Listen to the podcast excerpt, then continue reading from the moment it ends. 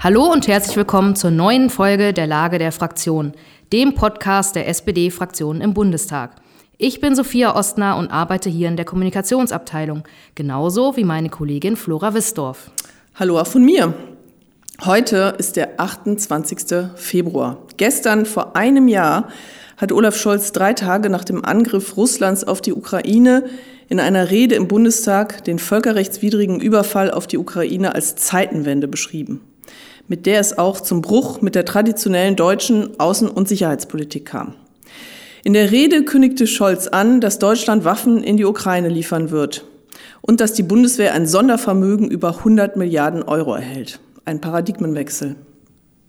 Wie die Zeitenwende das Land und uns verändert hat, wie die Ukraine weiter unterstützt wird und wie der Krieg enden kann, das sind Fragen, die wir heute mit Michael Roth besprechen. Michael sitzt für die SPD im Bundestag und ist dort Vorsitzender des Auswärtigen Ausschusses und damit einer der einflussreichsten AußenpolitikerInnen im Bundestag. Hallo Michael. Ich grüße euch, hallo. Michael, gleich zu Beginn wollen wir noch mal kurz in Olafs Zeitenwenderede reinhören. Der 24. Februar 2022 markiert eine Zeitenwende in der Geschichte unseres Kontinents. Mit dem Überfall auf die Ukraine hat der russische Präsident Putin kaltblütig einen Angriffskrieg vom Zaun gebrochen. Aus einem einzigen Grund. Die Freiheit der Ukrainerinnen und Ukrainer stellt sein eigenes Unterdrückungsregime in Frage. Das ist Menschenverachten, das ist völkerrechtswidrig, das ist durch nichts und niemanden zu rechtfertigen. Was löst das jetzt bei dir aus, das nochmal zu hören? Dieser 27. Februar der Sonntag ausnahmsweise im Bundestag ist so ein Tag, den ich in meiner fast 25-jährigen Mitgliedschaft im Deutschen Bundestag nicht vergessen werde. Äh, da spürte ich, da wird Geschichte geschrieben und da wird Geschichte gemacht. Leider, leider, leider aus einem ganz tragischen und traurigen Ereignis heraus, nämlich der russische Angriffskrieg auf die Ukraine. Und damals war ich so ein bisschen ungeduldig, ich werde das nie vergessen, weil an diesem Sonntag auch eine große Demo stattfinden sollte und dann natürlich auch stattfand bei ähnlich wunderbarem Wetter wie jetzt. Und ich wollte möglichst schnell raus aus dem Bundestag und wollte schnell auf die Straße, ähm, um an der Demo teilzunehmen, als Solidaritätsbekundung für die Menschen in der Ukraine. Aber als ich dann so im Bundestag saß und der Rede des Bundeskanzlers lauschte, dann war ich äh, froh und dankbar, live dabei sein zu können. Und ich war auch äh, stolz auf diese Rede von Olaf Scholz, die ja für viele unerwartet kam, die sehr deutlich war. Nicht diese üblichen ähm, Phrasen beinhaltet, die man ansonsten ja von Politikerinnen und Politikern bisweilen kennt, und die auch ganz viel Mut gemacht hat, aber die natürlich auch, ja, im wahrsten Sinne des Wortes einen Bruch darstellte mit dem, was für viele von uns ganz wichtig war und was auch Teil ihrer eigenen politischen Identität war.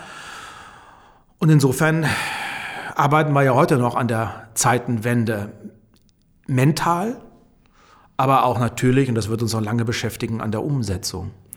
Welche Punkte in der Rede haben dich denn damals besonders aufhorchen lassen? Also was hat dich da ähm, besonders bewegt? Ich fand es erst einmal sehr wohltuend, dass Olaf Scholz deutlich den Täter und sehr deutlich die Opfer beschrieben hat. Das muss man ja heute nach einem Jahr Krieg immer wieder nochmal erläutern. Täter, das ist Putin, das ist sein Regime, das ist die russische Armee, die für diesen völkerrechtswidrigen Krieg die Verantwortung trägt, für diesen kolonialistisch-imperialistischen Ansatz in der Politik, von dem wir alle meinten und hofften, er sei überwunden. Natürlich äh, hat mich auch gefreut, dass dann der Kanzler erstmals öffentlich auch signalisiert hat, wenn ein Volk, eine Gesellschaft ein Land attackiert wird, ohne dass es dafür irgendeine Rechtfertigung gibt, dann stehen wir auch in der internationalen Verpflichtung, mit unseren Partnerinnen und Partnern zu helfen. und das eben nicht nur, wie das auch schon beschlossen wurde, humanitär, wirtschaftlich, finanziell, politisch, sondern eben auch militärisch. Und dann kam eben noch hinzu das 100 Milliarden Euro Paket für die Bundeswehr, wo mir klar war, und ich bin ja mal groß geworden mit äh, dem Satz Frieden schaffen ohne Waffen, ähm, dass auch liberale Demokratien, soziale Demokratien wie wir in Deutschland äh, unsere eigene Bevölkerung schützen müssen und unsere Partnerinnen und Partner in Europa schützen müssen und in der Welt schützen müssen. Und dafür brauchen wir eine modern ausgestattete Bundeswehr, die auch ihrer Verantwortung für die Landes- und für die Bündnisverteidigung Rechnung tragen muss. Und es ist auch bitter gewesen, dann die Hosen runterzulassen, ganz öffentlich und zu sagen, dem ist eben nicht so. Wir haben zwar eine Armee, aber die ist eher so für den internationalen Einsatz vorgesehen, aber die Kernaufgaben, die auch verfassungsrechtlich verankert sind, das klappt nicht so richtig. Und ich habe auch viel lernen müssen in dieser Zeit, auch schon mit der Rede, weil ich ja nicht ein Panzer- und Waffennerd bin.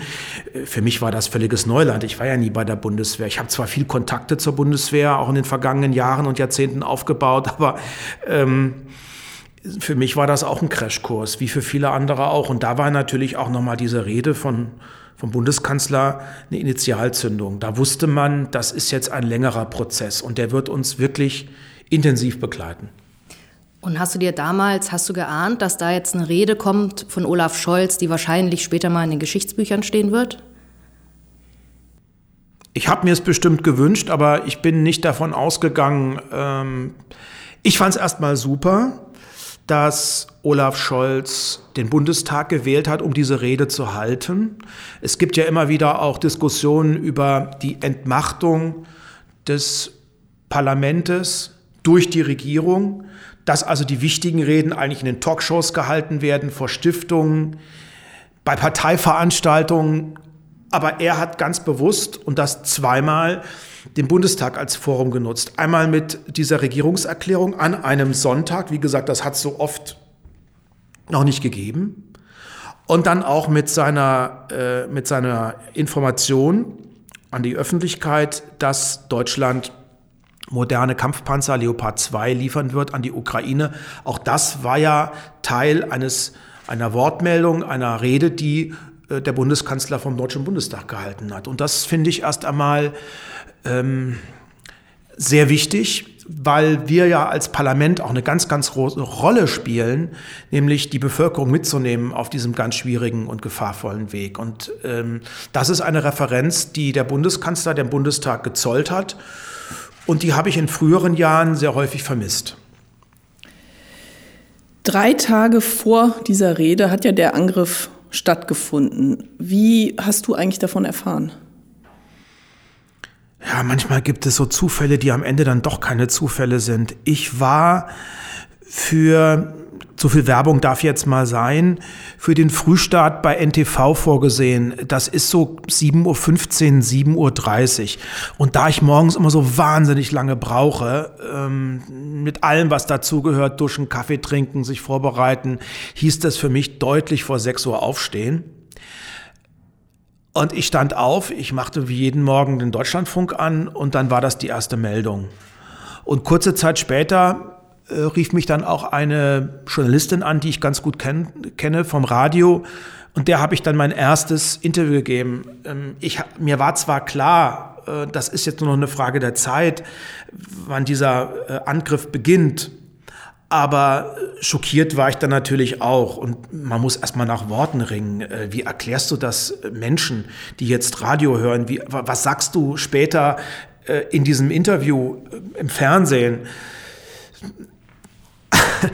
Und ich konnte mit meinen Mitarbeiterinnen und Mitarbeitern, auf deren Rat ich immer sehr viel Wert lege, erstmal nicht sprechen. Das heißt, ich bin so ins kalte Wasser gesprungen und habe hoffentlich halbwegs vernünftige Worte gefunden. Aber manchmal muss man auch als Politiker nicht unbedingt diese ausgestanzten Worte bringen. Dann hilft es manchmal auch einfach, ähm, aus seinem Herzen keine Mördergrube zu machen und einfach mal äh, das zu sagen, was man tief in sich spürt und empfindet. Und das war auch erstmal Sorge, Angst, Entsetzen, Fassungslosigkeit, aber auch gleichzeitig Solidarität mit den Menschen, ihr seid nicht alleine, wir stehen an eurer Seite. Den einen Plan, wie man jetzt mit der Situation umgehen sollte, den gab es ja wahrscheinlich auch nicht. Wir waren ja, das hat ja alle relativ unvorbereitet getroffen. Wie sind dann so die nächsten, die ersten Tage ab, was war dann da die ersten Tage so los? Wie ist das so abgelaufen? Hat man von Tag zu Tag geblickt oder hattest du, gab es direkt eine klare Strategie? Wie war das? Der Anfang war ja ganz frustrierend und deprimierend. Ich weiß nicht, wie das euch geht und wie das den Zuhörerinnen und Zuhörern damals gegangen ist. Aber die allermeisten Expertinnen und Experten gingen ja davon aus, dass die Ukraine innerhalb kürzester Zeit überrannt wird, Kiew erobert wird, dass es zu einem Partisanenkrieg kommt, dass Putin eine Marionettenregierung in der Ukraine installiert und es Schluss ist mit Freiheit, Demokratie, Selbstbestimmung und Souveränität in der Ukraine. Und gerade das ist ja nicht eingetroffen. Ähm, die Ukraine hat Stand gehalten, weil diese Menschen im Gegensatz zu vielen russischen Soldaten eben wussten, wofür sie eintreten, nämlich Sie wollten sich nicht unterjochen lassen und sie wollten sich nicht dieser äh, kolonialistisch-imperialistischen Politik Russlands unterordnen. Und dann kam eben auch noch unsere militärische Unterstützung dazu. Und das bedeutete auch für mich viel Lernen. Viel Lernen, viel Erklären. Und ich bin ja auch ein Mensch, der sagt, auch wenn es besonders dunkel ist, du musst ja irgendwo auch ein Licht entfachen. Und wenn es nur so ein kleines Streichholz ist, denn Menschen brauchen ja Hoffnung. Äh, wenn wir schon keine Hoffnung mehr haben, was sollen dann die Menschen da drüben sagen, die einem Krieg ausgesetzt sind?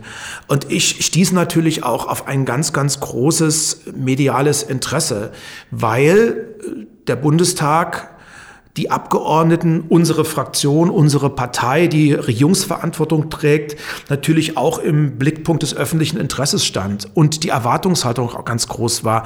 Ich habe mit ganz, ganz vielen Kolleginnen und Kollegen in Europa gesprochen. Ich habe äh, meine Kontakte zu knüpfen versucht mit Menschen in der Ukraine. Ist ja nicht so, dass ich nur politische Kontakte habe. Ich habe auch private Kontakte und habe natürlich erstmal gefragt, wie geht's euch eigentlich? Was macht ihr? Ja, und das hat mich schon äh, sehr mitgenommen.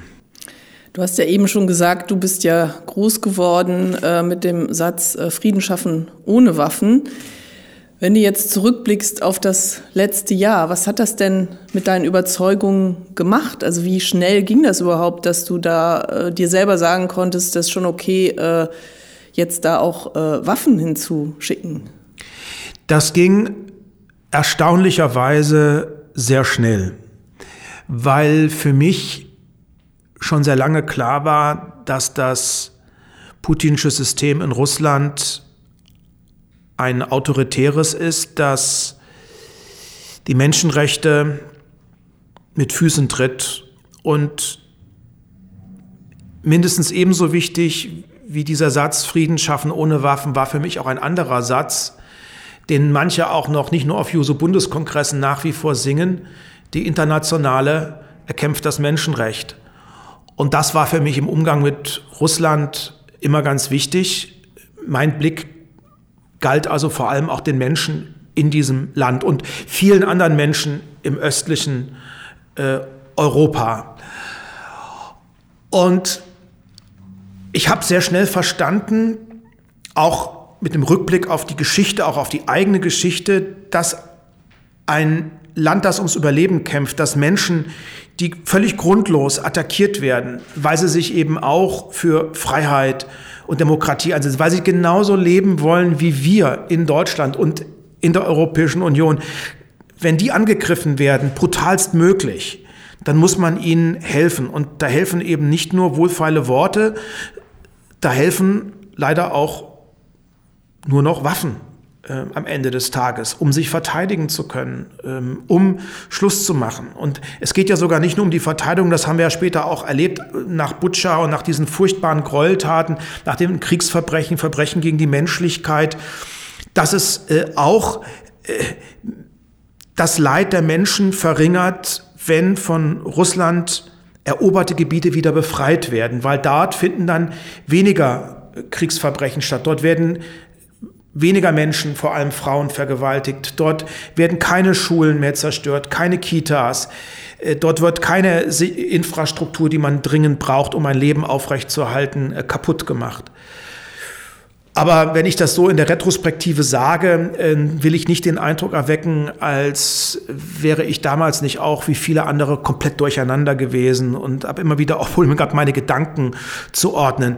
Und am Ende des Tages habe ich immer gefragt, wie kriege ich das, was ich so in meinem Kopf habe, mit dem zusammen, was äh, so meine Gefühlslage ausmacht, was mein Herz darstellt. Und da war für mich immer klar, äh, wir müssen jetzt wirklich diesen Menschen konkret beistehen, denn wenn die Ukraine nicht gewinnt und wenn die Ukraine nicht als freies, demokratisches Land übersteht, dann drohen neue militärische Konflikte im Osten Europas, dann wird Putin seine imperialistisch-kolonialistische Politik fortsetzen. Wir unterstützen die Ukraine ja eben mit Waffen, humanitär, wir nehmen auch Flüchtlinge auf. Ähm die Menschen in der Ukraine und auch die Menschen in Deutschland äh, fragen sich natürlich, wie lange wird diese Unterstützung währen? Gibt es da eine zeitliche Begrenzung? Ich habe erstmal allergrößtes Verständnis dafür, wenn Menschen sagen, meine Güte, das muss doch mal ein Ende haben. Und kann man denn da nicht irgendwie jetzt mithelfen, dass die Waffen schweigen? Aber so einfach ist es eben nicht. Wenn einfach nur die Waffen schweigen und wir die derzeitigen herrschenden Verhältnisse in der Ukraine, das heißt 20 Prozent des Landes sind ungefähr von russischen Truppen besetzt, mal so akzeptieren, dann hat im Prinzip Putin gewonnen und dann werden diesem Krieg möglicherweise noch weitere Folgen. Gerade in diesen Stunden, wenn wir dieses Interview führen, äh, betreibt auch äh, Russland wieder eine, eine, eine, eine äh, propagandistische Attacke auf Moldau, ähm, wo die Menschen auch auf die Straße gehen, wo es große Instabilität gibt. Und das dürfen wir nicht vergessen. Also ich kann gut verstehen zu sagen, Mensch, tragt doch endlich dazu bei, dass die Waffen schweigen. Aber Waffenschweigen reicht eben nicht, sondern die Truppen müssen sich auch zurückziehen. Und dann bin ich ja wieder bei dem Satz, Frieden schaffen ohne Waffen. Und jetzt behauptet der Kerl namens Michael Roth auch noch, Frieden schaffen mit Waffen. Wenn wir wirklich zu einer friedlichen Lösung kommen wollen, dann kann die Ukraine nur aus einer Position der Stärke heraus am Verhandlungstisch etwas erreichen, was ihr eigenes Überleben sichert und was unsere Sicherheit gewährleistet. Also ein für alle Mal verhindert, dass Russland nochmal angreift. Und ähm, wie lange das nun geht, ich habe mich gerade mit äh, ukrainischen Soldaten getroffen, die hier in Europa unterwegs sind mit zivilgesellschaftlichen Organisationen und erklären wollen, wie es gerade an der Front ausschaut. Und die auch gesagt haben, wenn es möglicherweise früher äh, schon zu einer weitreichenderen militärischen Unterstützung der Partner, der USA, der Europäerinnen und auch aus Deutschland heraus gekommen wäre, hätten wir vielleicht die Mobilisierung äh, Russlands äh, aufhalten können. Das sind jetzt spekulative Geschichten, aber das ist zumindest das, was mir die ukrainischen Soldaten äh, schilderten. Und diese Soldaten selber, die teilweise seit 2014, seit der völkerrechtswidrigen Annexion der Krim und seit der russischen Unterstützung der Separatistenbewegung im Osten der Ukraine im Krieg sind, die sind, die sind nicht müde, weil sie wissen, wofür sie kämpfen, aber die wollen sehnlichst Frieden haben. Und die haben auch davon gesprochen, dass sie sich einen dauerhaften Frieden für ihre Kinder und für ihre Familien wünschen. Und das wünschen wir uns alle. Aber leider kann ich jetzt nicht garantieren, dass wir ähm, ein dass wir kurz vor dem Ende dieses Krieges stehen. Am Ende kann das ganz schnell gehen, wenn nämlich Putin einsieht, er kann diesen Krieg nicht mehr gewinnen, er ist international komplett isoliert und die Kosten, die politischen Kosten äh, und die militärischen Kosten für ihn sind deutlich höher, wenn er den Krieg fortsetzt, als wenn er jetzt sagt, ähm, ich beende ihn. Aber das scheint mir noch nicht die Erkenntnis zu sein, die in diesem Hirn von Herrn Putin die vorherrschende zu sein zu sein scheint und sein sollte. Gibt es aus deiner Sicht rote Linien bei den Waffenlieferungen? Unsere rote Linie ist das Völkerrecht.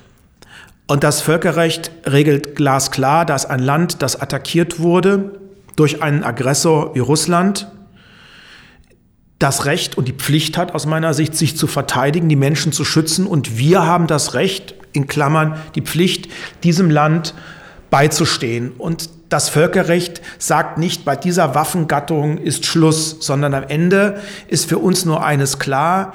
Wir wollen nicht selber zur Kriegspartei werden. Wir dürfen nicht zur Kriegspartei werden. Und deswegen schicken wir auch direkt keine Soldatinnen und Soldaten in diesen Krieg. Aber wir unterstützen mit den Material, mit den Waffen, die die Ukraine braucht, um sich selber zu verteidigen und um von Russland erobertes Gebiet zu befreien. Das ist die rote Linie und wir sprechen und stimmen uns eben immer aufs engste mit unseren Partnern ab. Aber äh, es gibt keine roten Linien. Ähm, natürlich ist es immer ein Abwägungsprozess und am Ende werden wir vielleicht, wenn wir in zehn Jahren noch mal zusammenkommen, dann auch bilanzieren können, was war gut, was war weniger gut, wo haben wir vielleicht auch Fehler gemacht, wo habe ich vielleicht auch in meiner Bewertung Fehler gemacht. Aber ich bin derzeit davon überzeugt, dass eine kontinuierliche, rasche und vom Verlauf des Kriegs abhängige Unterstützung der Ukraine nicht nur den Menschen dort, sondern auch uns dient. Deutschland liefert ja gerade jede Menge Waffen auch an die Ukraine. Ähm, Olaf Scholz hatte ja mit den Bündnispartnern da auch ein sogenanntes Gesamtpaket ausgehandelt. Einige der EU-Partner ziehen gerade jetzt noch nicht mit. Worin hakt es da gerade? Da beziehst du dich vermutlich vor allem auf die Frage der Kampfpanzer. Diese Forderung steht ja schon seit Sommer, spätestens Sommer vergangenen Jahres im Raum. Ich habe dann äh, eine, eine Idee aufgegriffen, die aus der Wissenschaft kam und habe dann im September eine sogenannte Europäische Allianz für Kampfpartner, äh, Kampfpanzer an die Ukraine initiiert und vorgeschlagen weil ich den äh, Kanzler vorbehaltlos darin unterstütze, wir machen das im Team mit anderen. Und damals äh, gab es ja schon eine Reihe von Staaten, die erklärt hatten, sie würden sich daran beteiligen. Es gibt in Europa in 13 Staaten über 2000 Leopards, ältere und modernere. Das ist ja eine sehr komplizierte Geschichte, weil die immer wieder auch modernisiert worden sind. Und meine Vorstellung, die damals nicht nur auf ungeteilte Zustimmung stieß, um es mal zurückhaltend zu formulieren, war, wir machen das solidarisch, jeder gibt einen kleinen Teil ab, dann wird auch niemand überfordert, weil beispielsweise auch unsere Bundeswehr nur begrenzte Kapazitäten hat und ja jetzt jüngst auch ähm, unser neuer Verteidigungsminister Boris Pistorius, der im Übrigen einen super Job macht, noch mal ein paar oben drauf gelegt hat. Aber ich bin auch enttäuscht, dass jetzt äh, einige Staaten äh, nicht das tun, was sie vorher angekündigt haben. Insofern muss man auch mal bei aller Selbstkritik Deutschland so zugutehalten. Ähm, am Ende stimmen bei uns Worte und Taten überein und bei anderen manchmal eher nur die Worte. Das heißt, wir haben äh, klare Zusagen von Polen, die haben auch schon geliefert, wir haben andere, aber jetzt muss noch ein bisschen mehr äh, äh, kommen. Ich gehe aber fest davon aus, das sind keine politischen Gründe, sondern es sind vermutlich technisch-logistische. Oder so ein Land wie Finnland mit einer 1340 Kilometer langen, äh, langen Grenze zu Russland, die werden vermutlich erst dann die Leopard 2 liefern, wenn sie der NATO beigetreten sind. Aber das wird bislang noch von der Türkei und auch von Ungarn äh, blockiert und aufgehalten.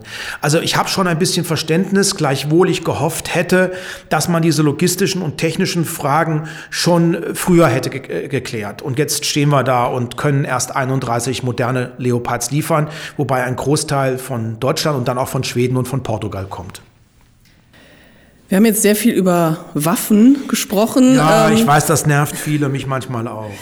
Ja, und ähm, es gibt auch äh, politische Kräfte, die, die das, äh, würde ich mal sagen, äh, ausnutzen, dass äh, viele Menschen in Deutschland äh, das nicht so toll finden, ähm, dass wir die Ukraine mit, mit Waffen unterstützen. Äh, am Samstag gab es eine große Demo äh, von Sarah Wagenknecht und Alice Schwarzer organisiert. Ähm, was, wie schätzt du das ein? Ich meine, da gehen ja auch Menschen hin, die jetzt vermutlich keine Extremisten sind. Ein paar von denen wollen vielleicht einfach nur, mögen keine Waffen so und wollen gern Frieden haben. Ähm, wie schätzt du diese politische Kraft ein, also von, von Sarah Wagenknecht jetzt? Ähm, und was glaubst du, wie, wie müssen wir damit umgehen, also du und die Regierung?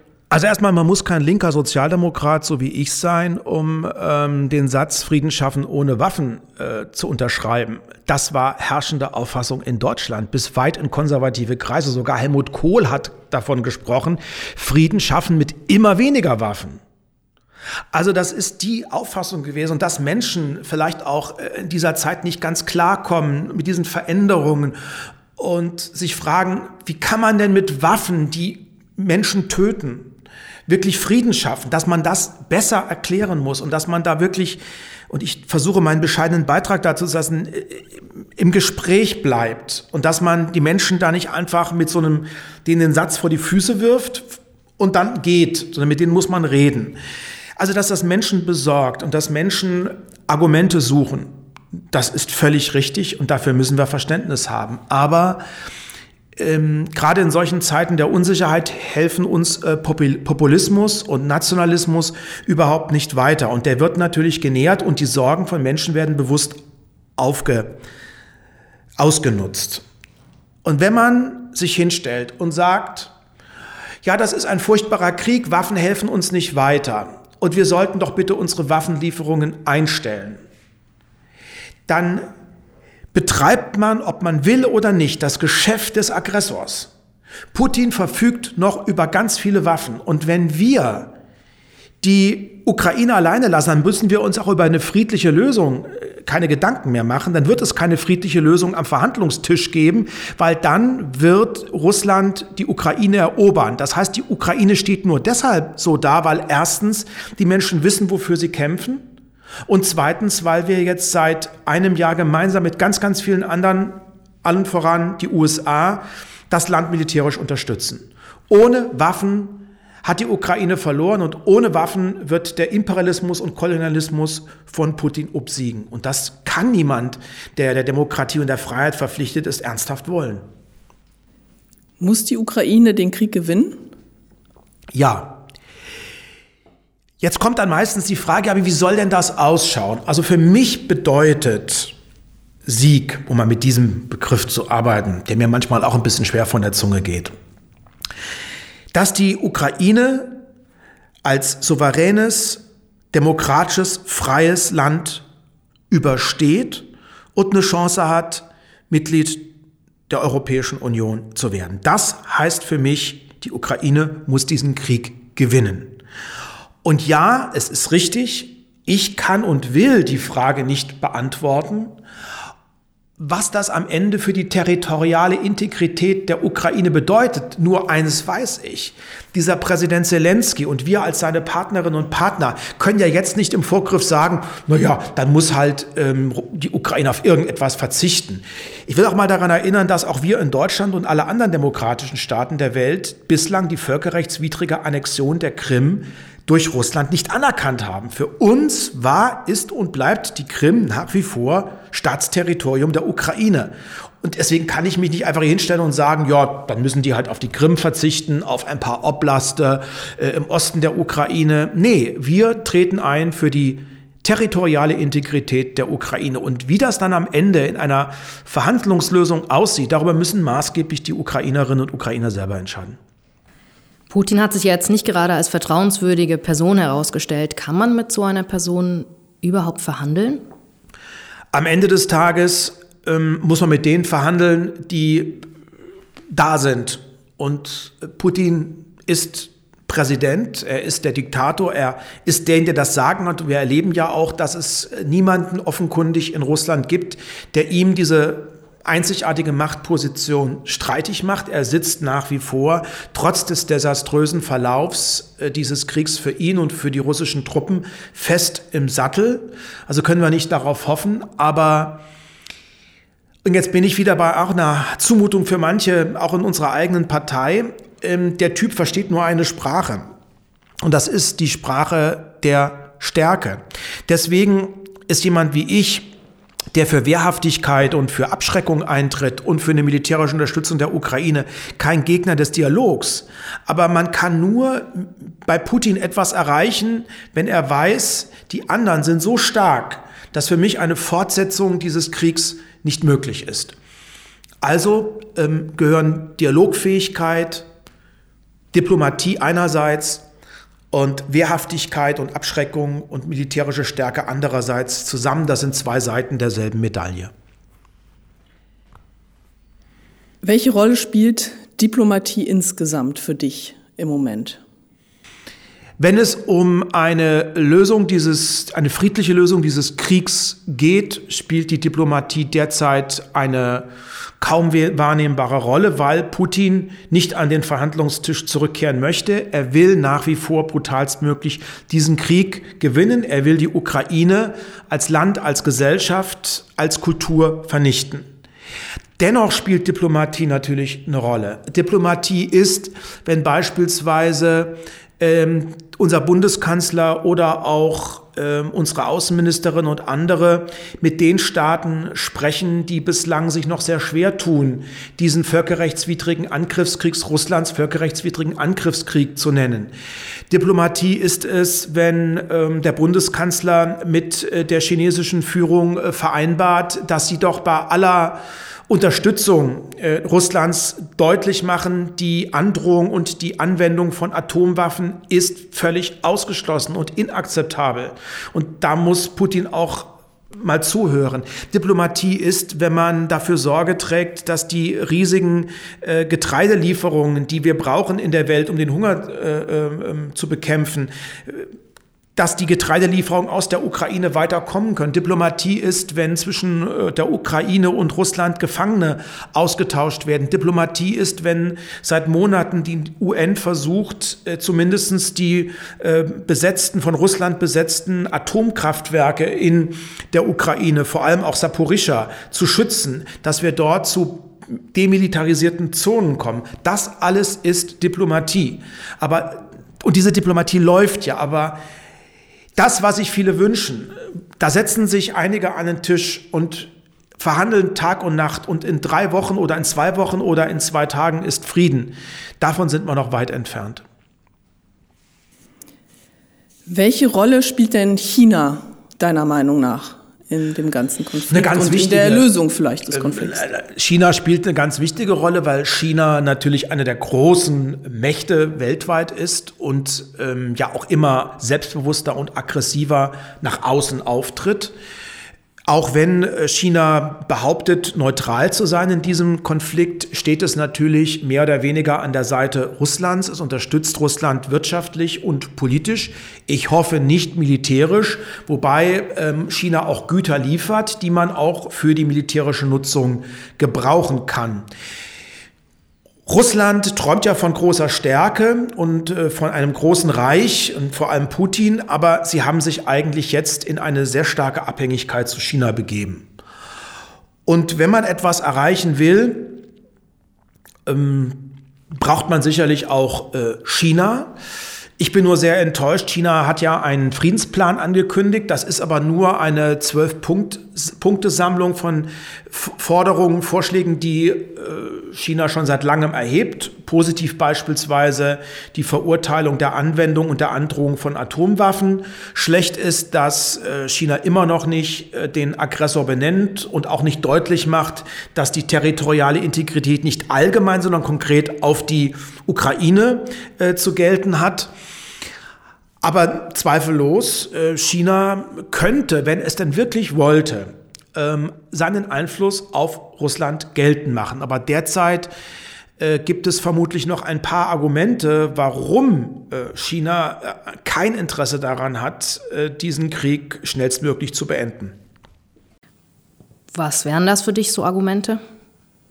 Zum einen ähm, wissen die Chinesen natürlich auch, dass der größte politische und militärische Unterstützer oder die Unterstützerin der Ukraine die Vereinigten Staaten von Amerika sind. Und das große Engagement der Vereinigten Staaten von Amerika ähm, für die Ukraine äh, sorgt vielleicht für ein entsprechendes Vakuum im indopazifischen Raum. Das heißt, dort kann sich möglicherweise die USA weniger engagieren. Also die USA ist momentan sehr stark beschäftigt mit der Verteidigung, mit dem Schutz der Ukraine und diese Kapazitäten fehlen den USA möglicherweise für etwas anderes.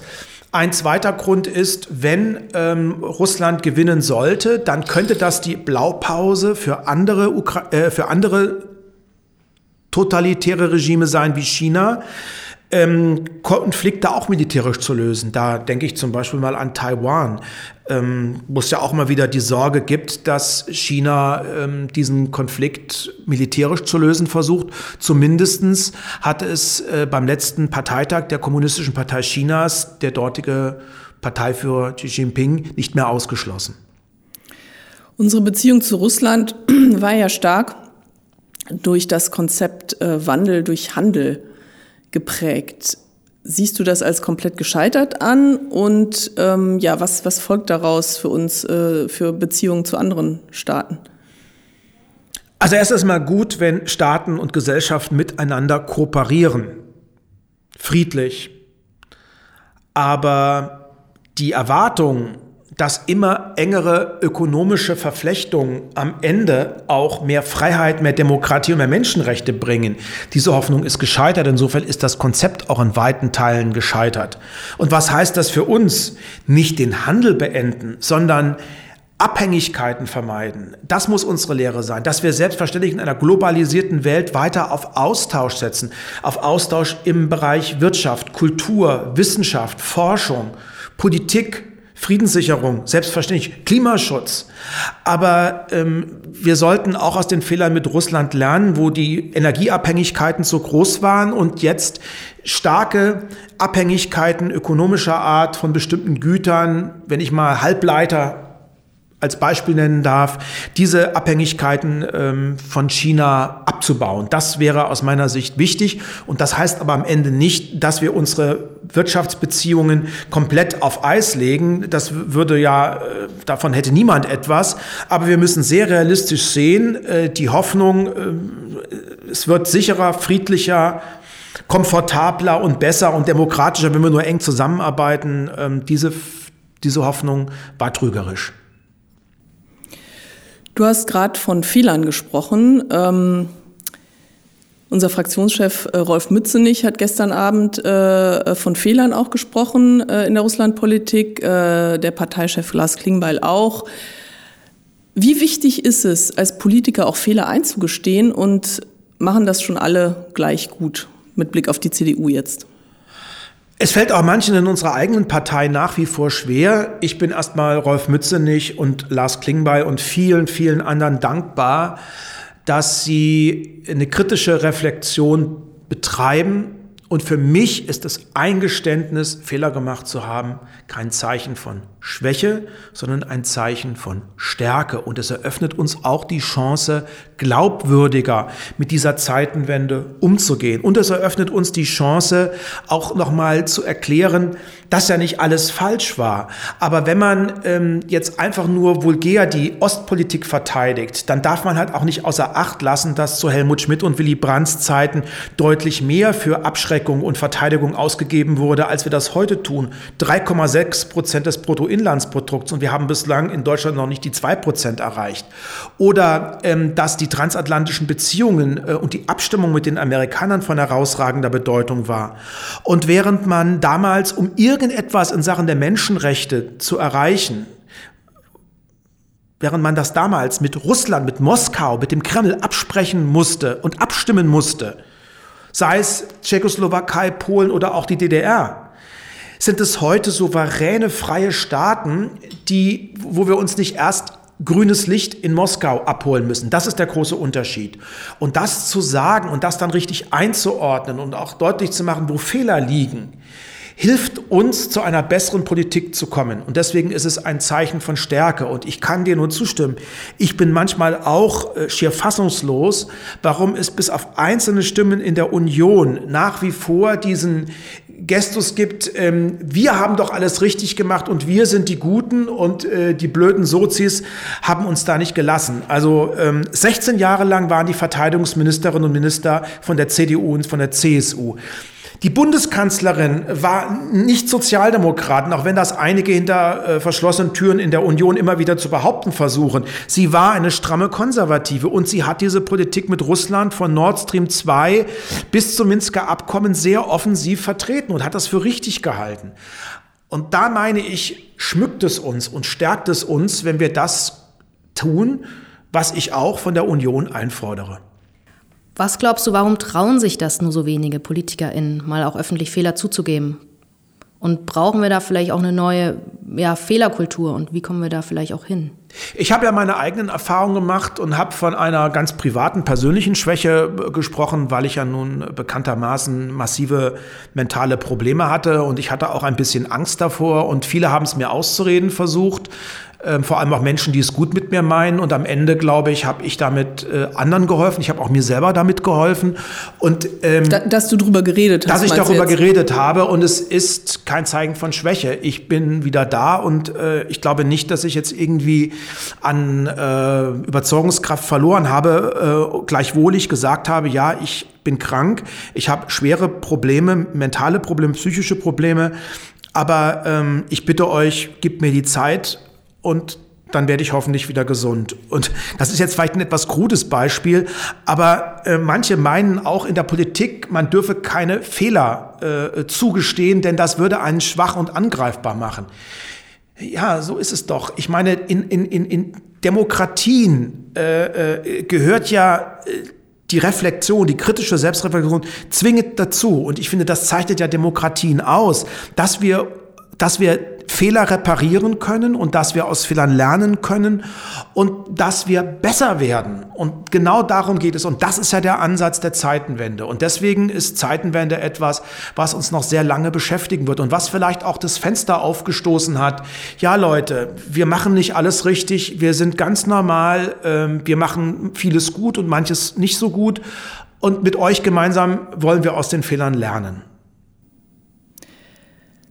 Michael, noch eine äh, Frage, das ist jetzt ein bisschen äh, so eine äh, kruder Themenwechsel, ähm, aber ähm, wir würden gerne noch über Geld äh, sprechen und wie viel Geld wir für die Zeitenwende brauchen. Und ähm, Boris Pistorius, äh, unser Verteidigungsminister, sagt, er braucht jetzt äh, nochmal 10 Milliarden mehr. Viele befürchten, äh, dann muss man äh, an der Sozialpolitik sparen. Also wie, wie schätzt du das ein?